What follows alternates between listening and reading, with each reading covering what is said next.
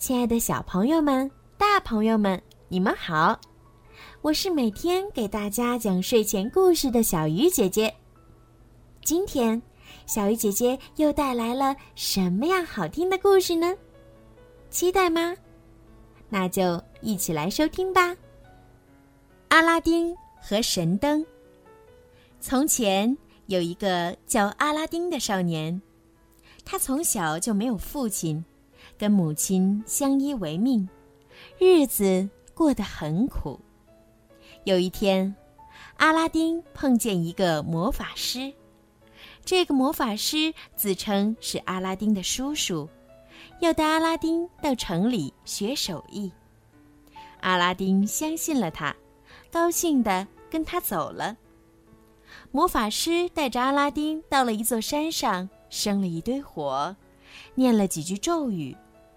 地上立刻出现了一扇石门，掀开石门后，下面是一条地道。魔法师说：“阿拉丁，这下面有一盏油灯，你去把它拿上来。”这条地道又窄又黑，阿拉丁不敢下去。魔法师便取下手上戴的戒指，说：“你戴上它。”什么妖魔鬼怪都不能伤害你了。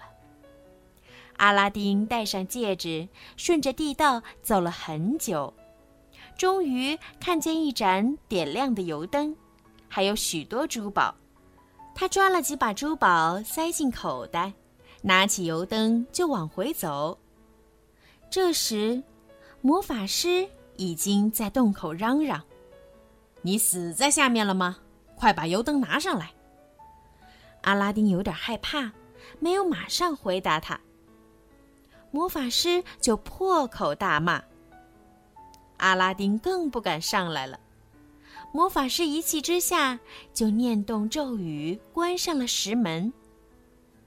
阿拉丁在里面急得团团转，他的手无意中擦了一下戒指。突然，一个巨人出现了。巨人对他说：“我是戒指神，现在你是我的主人，你要我做什么？”阿拉丁很惊奇，说：“请你带我回家吧。”话音刚落，他就发觉自己已经抱着油灯回到了家里。过了几天，阿拉丁的妈妈拿了块布，想把油灯上的灰土擦干净。没想到，刚擦了三下，忽然冒出来一个巨人，说：“我是灯神，谁拿着这盏油灯，我就听谁的命令。”阿拉丁的妈妈被吓得够呛。阿拉丁听了，又惊奇又高兴。从此，阿拉丁需要什么东西或者要办什么事儿，就擦擦油灯，让灯神去做。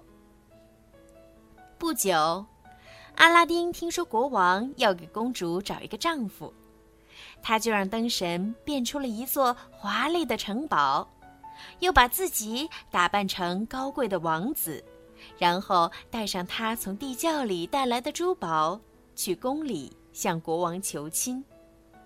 国王见阿拉丁不仅长得英俊，还这么富有，就把公主嫁给了他。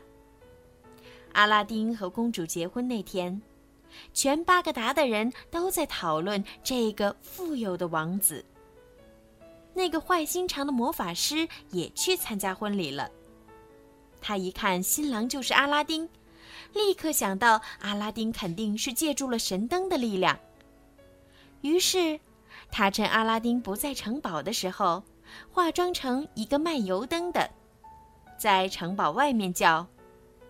旧油灯换新油灯。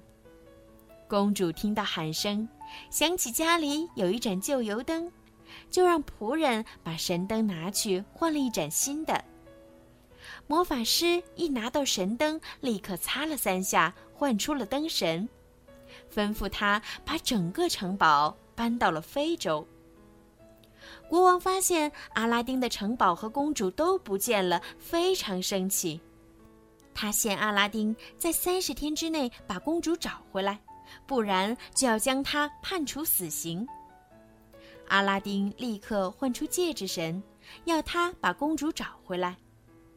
戒指神虽然知道公主和城堡在非洲，却没有灯神那么大的法力，不能将城堡搬回来。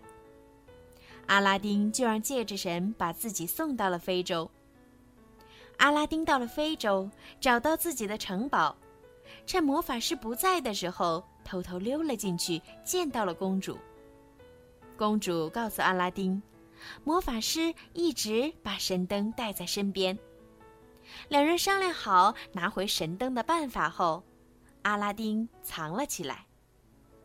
魔法师回来后，公主主动走过去问候他，还倒了一杯酒给他。魔法师见公主突然对自己这么好，高兴的一口喝下那杯酒，结果他很快就倒在地上。睡着了。原来公主在那杯酒里加了催眠药。这时，阿拉丁从藏身的地方出来，从魔法师的腰间解下神灯，命令灯神把整个城堡搬回了巴格达，又下令让魔法师永远消失。后来，阿拉丁把母亲也接到了城堡里，一家人过上了快乐。幸福的日子。好啦，今天的故事就讲到这儿啦。你们喜欢今天的故事吗？